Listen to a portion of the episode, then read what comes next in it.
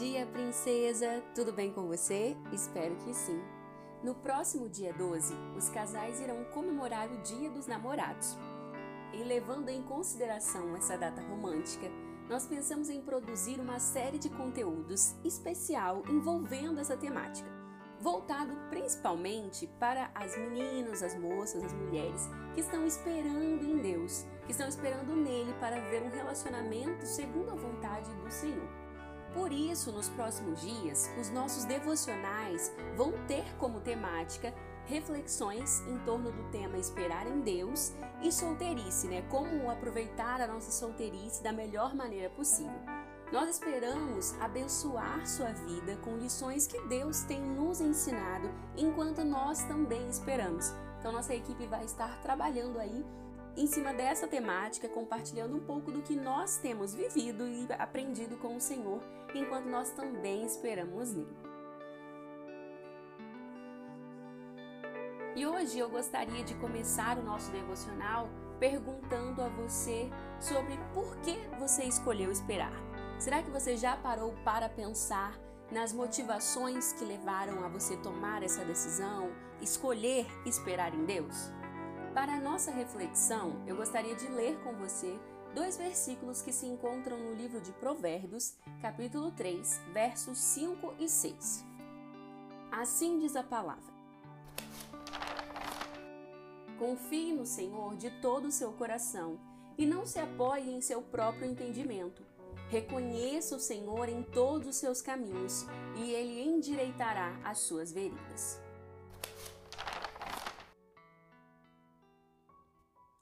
Não lembro muito bem quando conheci o projeto Eu Escolhi Esperar. Como centenas de milhares de outras pessoas, devo ter me deparado com as postagens da campanha pelo Facebook. E a proposta do movimento veio de encontro a algo que minha mãe me ensinou ainda na infância. Deus se importava com minha vida amorosa e eu podia entregar essa área da minha vida a Ele. Com o tempo, eu fui definindo o porquê eu escolhi esperar. Não era para seguir um movimento que estava na moda. Não era porque eu tinha medo de relacionamentos. Não era porque eu estava cansada de ser magoada ou traída. Não era pela ilusão de um relacionamento perfeito.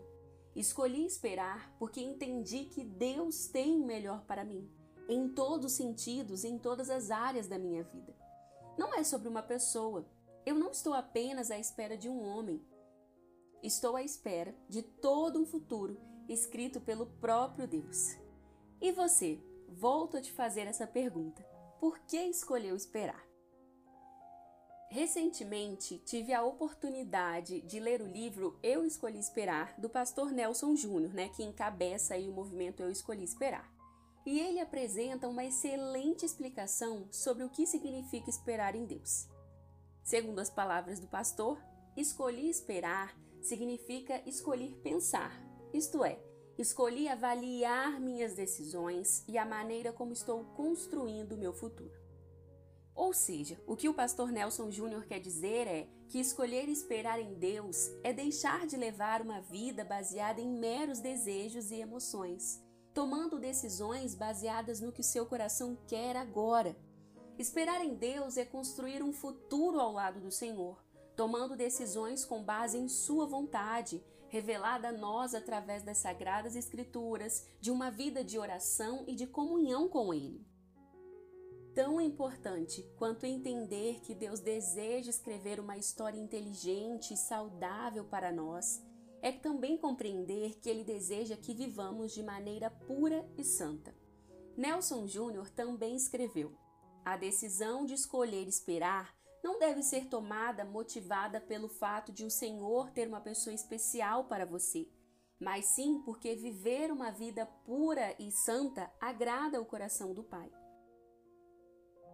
Muitas vezes nós nos colocamos como o centro de todas as coisas e nós até escolhemos esperar pensando: ah, Deus vai me dar uma pessoa perfeita, Deus vai me dar alguém que vai me fazer feliz de verdade, Deus vai me dar alguém assim, assado, e às vezes a gente escreve até uma listinha, né, com todas as características, com tudo que a tal pessoa tem. E a gente fica pensando em nós, na nossa felicidade, nos nossos sonhos, na nossa vida, naquilo que vai ser melhor para nós. E nós nos esquecemos de que essa escolha de esperar tem que ser maior do que nós, né? Maior do que a, o nosso próprio mundinho e a nossa própria vida. Não é só porque eu quero melhor para mim, mas sim porque escolher esperar e se guardar é algo que Deus nos pede à medida em que Ele nos pede que nós vivamos de maneira pura e santa, nos guardando aí para o momento do casamento. Precisamos nos lembrar das palavras do apóstolo Paulo em 1 Tessalonicenses, capítulo 4, versículo 7. Porque Deus não nos chamou para a impureza, mas para a santidade. Quando nós tomamos a decisão de esperar em Deus, motivadas por razões erradas, como encontrar uma alma gêmea perfeita, ou simplesmente como cruzar os braços e confiar que Deus fará todo o trabalho por nós, nós podemos ficar lá guardadinhas, escondidas em casa, enquanto Deus escolhe a pessoa certa e cria o momento exato da gente cruzar com ela por aí em uma esquina da vida. Quando nós tomamos essa decisão baseada assim, em escolhas erradas, nós corremos o risco de colher maus frutos, como a frustração e a própria desistência de confiar nossa vida sentimental ao nosso Deus. A motivação errada pode te fazer desistir dessa escolha, simplesmente porque você não compreendeu por que fazer essa escolha de verdade, sabe? Bom, depois de eu falar isso tudo, eu gostaria de te sugerir algumas ações para você realizar hoje durante o dia, tá bom? Eu gostaria que você, que escolheu esperar em Deus, pare um pouquinho e reflita sobre o porquê dessa decisão. À medida que você for refletindo, eu gostaria que você pegasse uma agenda, um caderninho, uma folhinha aí e escrevesse esses motivos. Com esses motivos escritos, eu quero que você pense nessas duas possibilidades.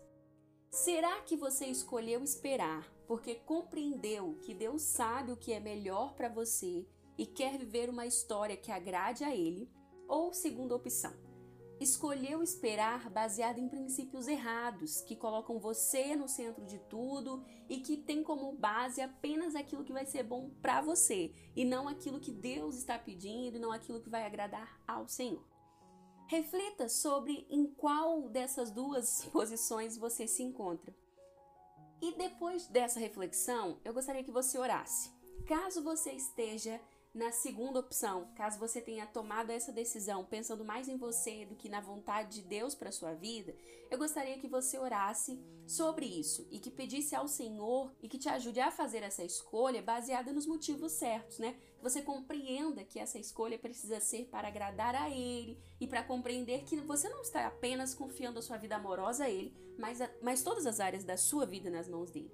E para você que entendeu, que já fez essa escolha de uma maneira mais consciente, que está escolhendo não apenas por uma pessoa, mas por toda uma vida escrita pelo Senhor. Eu gostaria que você também orasse e que pedisse ao Senhor para que continue te mantendo fortalecida nessa caminhada, para que você não desista, para que você não se frustre, para que você também não se perca aí com tantas coisas que aparecem no caminho e não venha desistir dessa espera, porque ela vai valer a pena.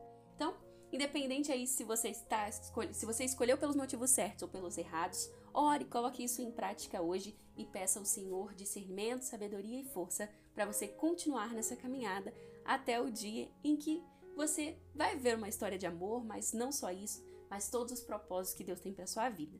Amém? É isso, gente. Eu espero que vocês gostem dessa semana, gostem dessa série de conteúdos, que nós possamos aprender e trocar conhecimento juntas e crescer juntas no Senhor. Amém? Tenha um dia incrível, abençoado e, se Ele permitir, nós nos encontramos aqui amanhã. Um beijo e tchau, tchau.